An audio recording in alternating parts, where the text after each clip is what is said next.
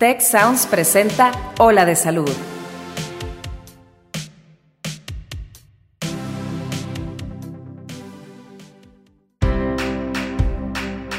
Esto es Ola de Salud. Yo soy Fernando Castilleja. Yo, Kristen Peralta. Yo soy Mauricio Torres. Y yo soy Marcela Toscano. Y aquí comienza tu ruta de bienestar. Hola amigos, bienvenidos a Hola de Salud, otro capítulo más hablando de temas relevantes para tener una mejor calidad de vida. Yo soy la doctora Marcela Toscano, estoy contenta de que estemos reunidos en esta comunidad y como saben, hemos estado hablando en algunos capítulos anteriores de los pilares de tener un excelente estilo de vida. Entonces son varios. La vez pasada, en otro capítulo, hablamos de la alimentación, hablamos de tener un buen descanso, una buena higiene del estrés y el día de hoy vamos a darle continuidad con otros pilares igualmente importantes para que tengamos una vida excelente, deliciosa, saludable. Para eso tengo una co-conductora maravillosa que se llama Kristen Peralta, que Kristen, como ustedes saben, les había platicado que en esta nueva temporada se nos unen voces nuevas, voces frescas y sobre todo más ideas que nos eh, compartan y nos enriquezcan este espacio. Kristen, bienvenida, ¿cómo estás? Hola Marce, ¿cómo estás? Muy bien. Este, pues aquí retomando el tema, súper importante porque pues nos quedamos a mitad y estamos de acuerdo que no nada más hay que basarnos en nutrición y descanso, sino que hay más cosas que nos van a funcionar para poder tener el, el mejor estilo de vida que podamos, ¿verdad? Así es. Y uno de esos pilares que nos quedó pendiente es el ejercicio. El ejercicio, pues no sé, no sé tú qué opinas, Kristen, pero como que siento que se le da normalmente mucho valor, mucho énfasis a estar delgados, a cuidar nuestra dieta, que es súper importante, pero a veces como que dejamos un poquito de lado el tema de hacer ejercicio o todavía tenemos la idea, cada vez menos creo, pero todavía tenemos la idea de que ejercicio, pues para los vanidosos, ¿no? Los que quieren estar así como que muy fiu fiu, con la pompa parada y, y tienen ganas de estar súper musculosos y no necesariamente. Y de hecho, ni siquiera es necesario tener que estar yendo al gym todos los días y matarte ahí como tres horas, ¿verdad? O sea, para este, mantenernos saludables haciendo un poquito de actividad física es suficiente con cuánto, Marce, más o menos. Pues mira, fíjate, esa es una, una, cosa interesante que ha ido cambiando conforme le entendemos un poco más al ejercicio. Si tú te acuerdas, antes las recomendaciones de ejercicio estaban como muy cuadraditas, que eran prácticamente caminar y que fuera media hora. ¿Sí o no? Eso es como que todo lo que, lo que traemos como metido hasta los huesos. Caminata, media hora. Y, las, y los dos conceptos han estado cambiando. Fíjate, te platico. para empezar, el ejercicio aeróbico como la caminata es súper, súper importante, pero impacta principalmente la función cardiovascular, corazón, circulación, que es muy, muy importante. Sin embargo, eh, la combinación de ejercicios entre el ejercicio aeróbico y la fuerza es lo que más beneficios a la salud nos da. ¿Por qué? Porque después de los 30 años, que nuestro metabolismo ya no es tan acelerado como antes, sino que se va haciendo un poquito más lento, eh, que se haga más lento significa que por ejemplo, en el recambio celular, básicamente es que cada año, vamos a poner como ejemplo, se mueren 100 células musculares en particular de lo que estamos hablando y la recuperación es de 99 células. Entonces, al siguiente año pierdes otras 100 células y recuperes, recuperas solo 99. Eso significa, o por eso escuchas que eh, perdemos masa muscular después de los 30 años, 1% al año.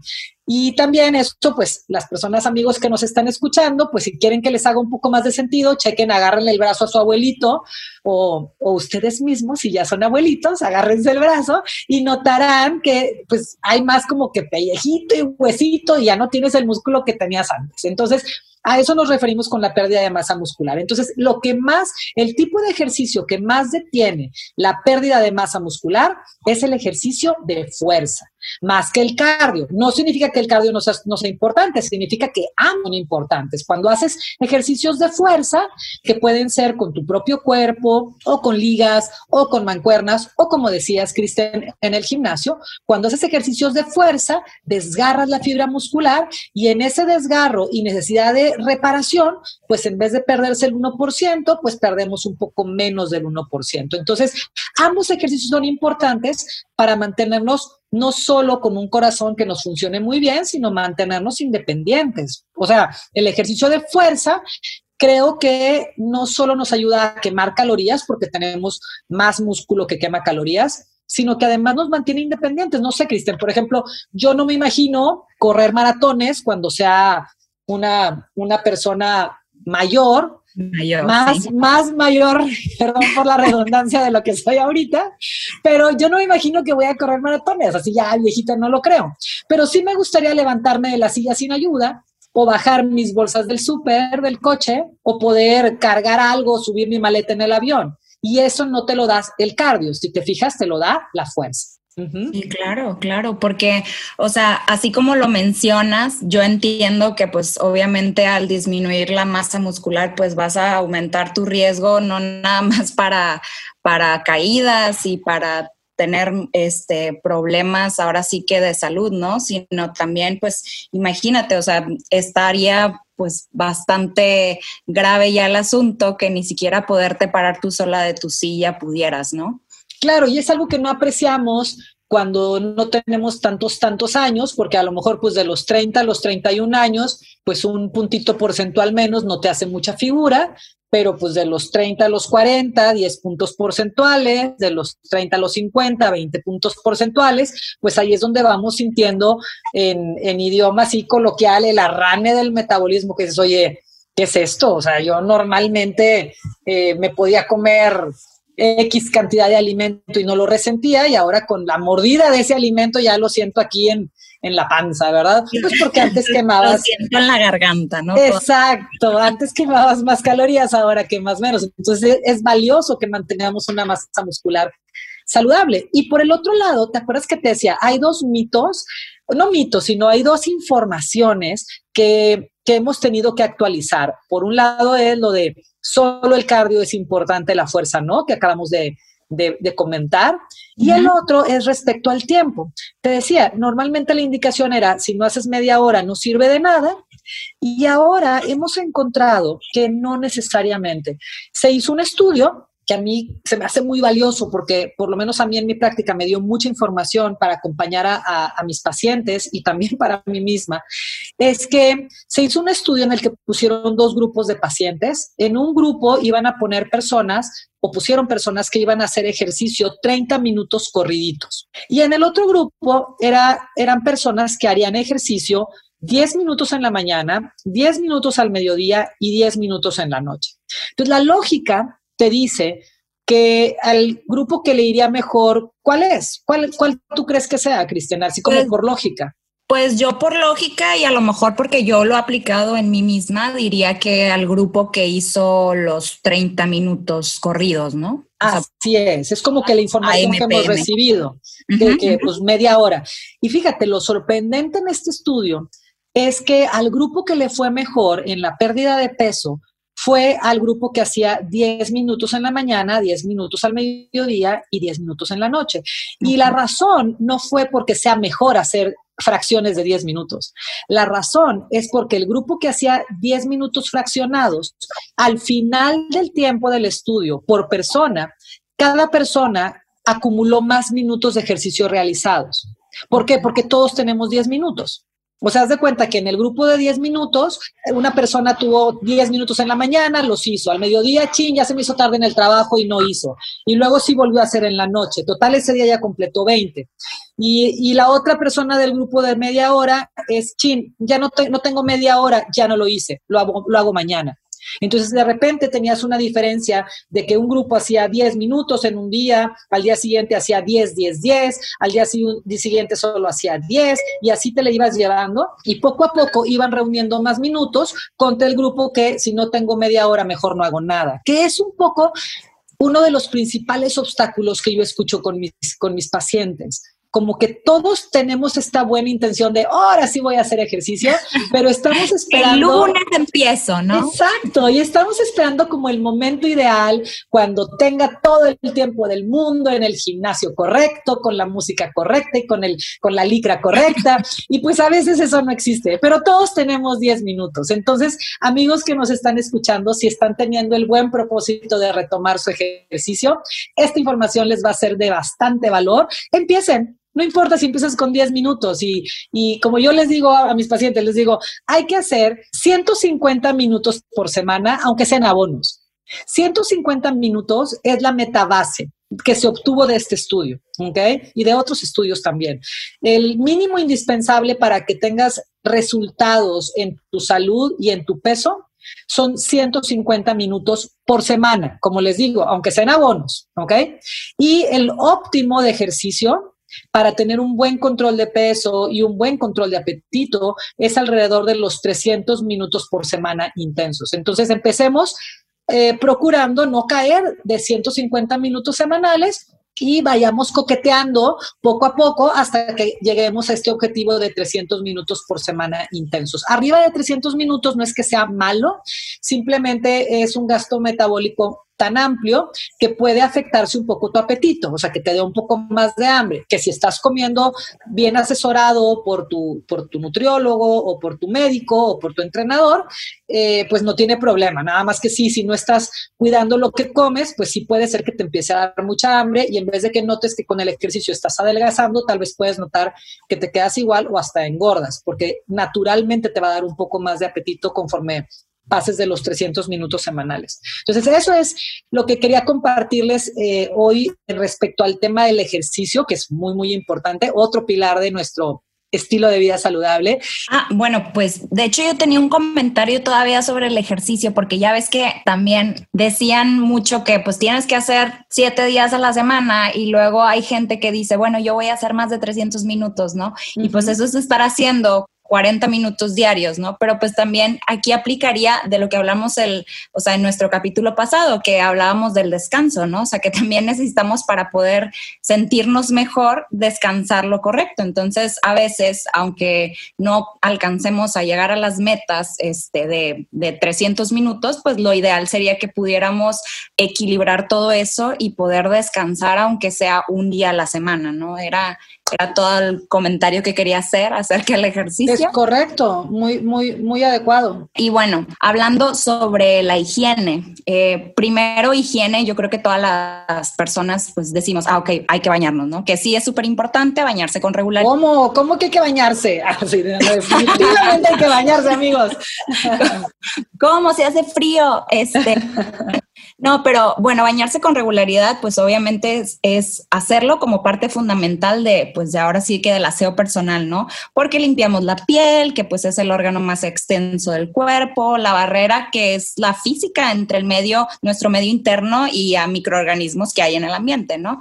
Y pues así ayudamos a eliminar pues células muertas, limpiar los poros, remover bacterias, evitar que algunos irritantes nos pudieran causar algún tipo de problema en la piel obviamente, este, pues no solamente vamos a, enfocarnos en, ese tipo de higiene, también está la higiene dental, ¿verdad? O sea, yo creo que hay mucha gente que no le da la, importancia que se debe al acudir con el este, dentista dos veces por... Claro, oye, Cristian, perdón, y también como que dentro de la higiene de la piel podría caber el, el tema del abuso o la falta de sol. Ah. ¿Iría ahí también?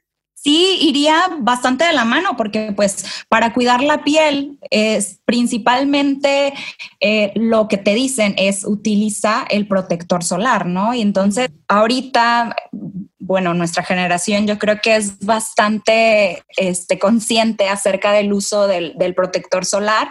Es la, es pues ahora sí que el número uno de antienvejecimiento, ¿no? Más que cualquier crema y más que cualquier rutina. No digo que usar todo eso vaya a ser nocivo, de hecho, pues nos ayuda bastante, pero como punto súper importante, pues cuidar la piel y es principalmente del sol, ¿no? Eh, claro, como que tampoco irse a los extremos de que, de que, ay, nunca tomar, tomar algo de sol o estar expuesto al sol porque luego te pueden faltar algunas vitaminas. La vitamina D, claro. Exacto, pero pues tampoco abusarle así de vamos a chicharrarnos o el abuso de las camas de, ah, las camas de bronceado son horribles, sí. Ajá, que habría también que tener como cautela con eso, porque como bien lo dijiste, pues la piel es un gran órgano de absorción y una barrera ante, ante los contaminantes del ambiente. Exacto. Claro, entonces aplicar el, protector solar cada cuatro horas o con más frecuencia, dependiendo de la actividad, ya sea que estemos nadando, sudando ahí en la playa, ¿no? La verdad es que sí es, sí es muy necesario.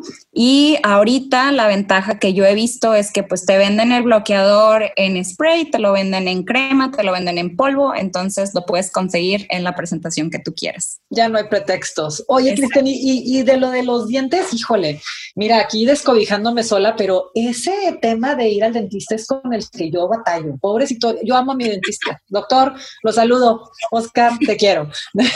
hay, que, hay que trabajarlo para que cuando vaya no me maltrate demasiado. No, es buenísimo. Pero sufro, sufro, no sé por qué, entre que, entre que no sé, me da pena de que, ay, no vaya a haber ahí alguna caries, o sea, que tiene, ¿verdad? No tiene nada de malo. Es algo que he oído de mucha gente, que batallamos para ir al dentista, como que le sacamos la vuelta.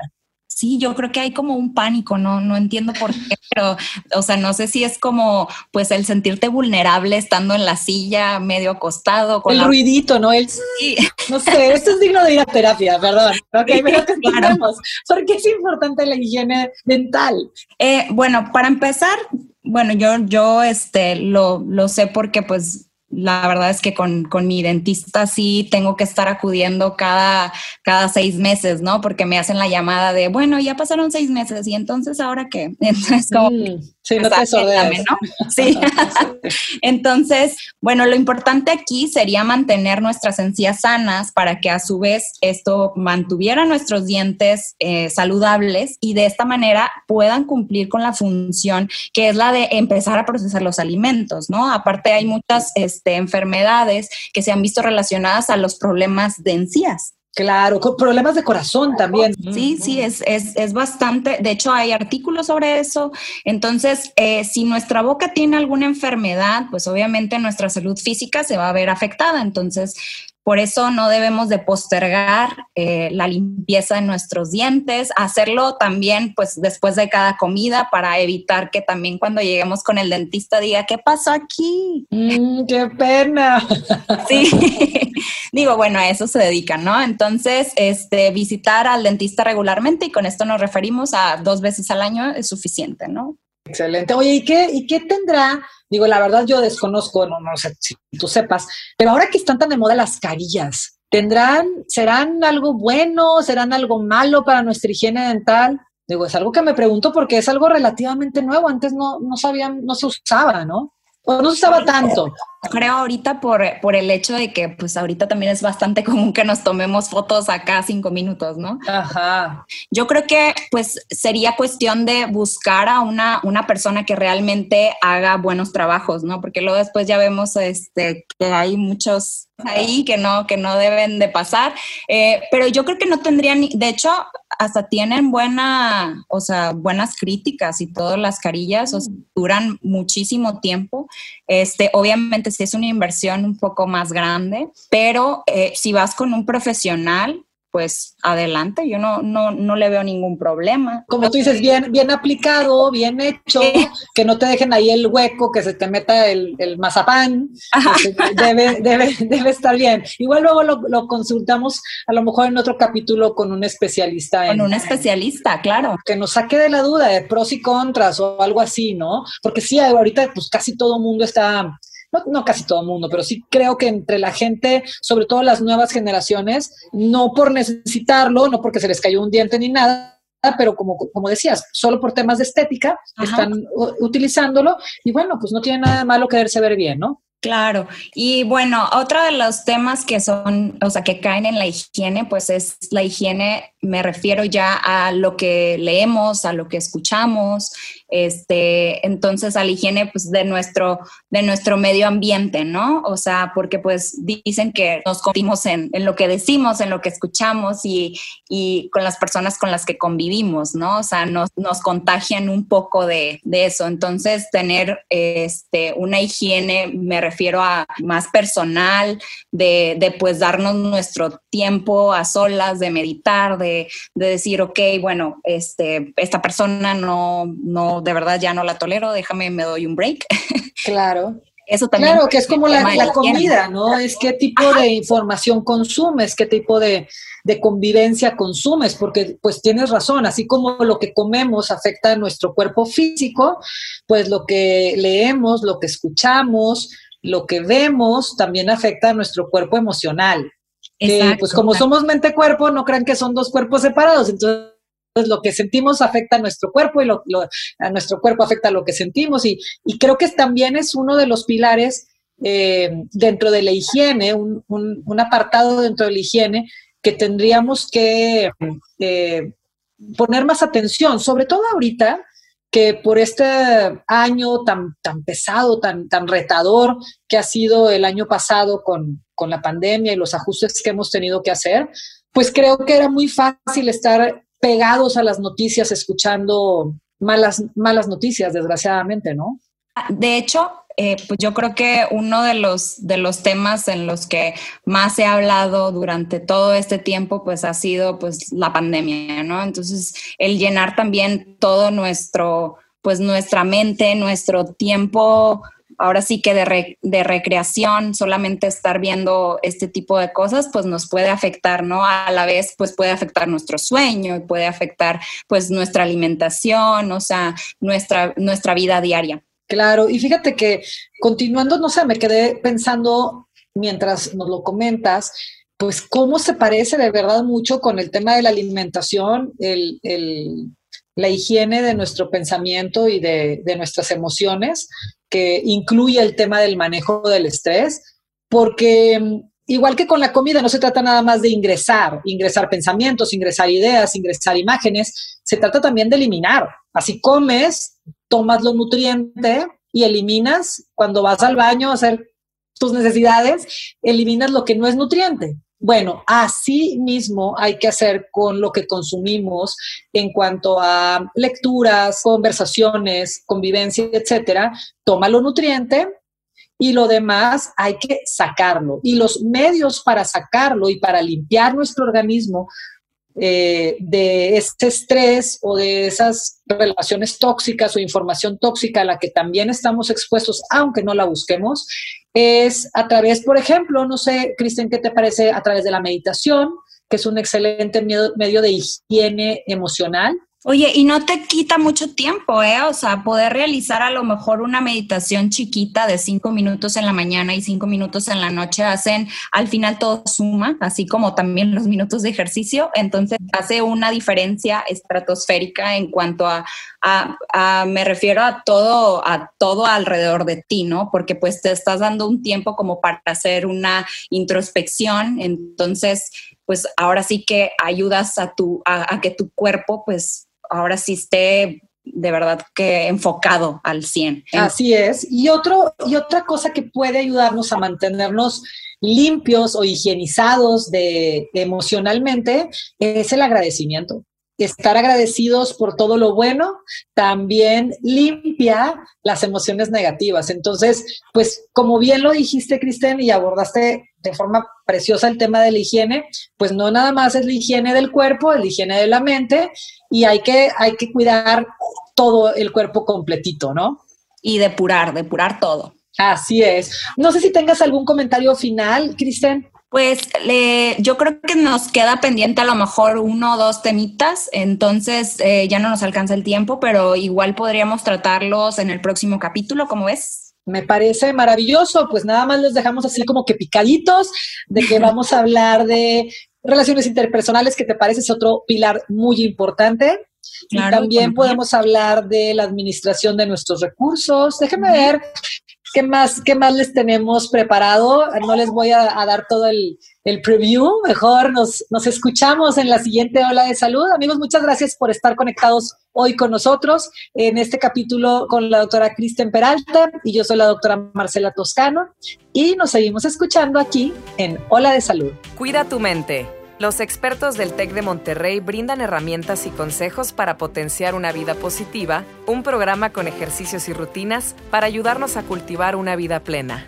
Escúchalo en Spotify, Apple Podcast y Google Podcast.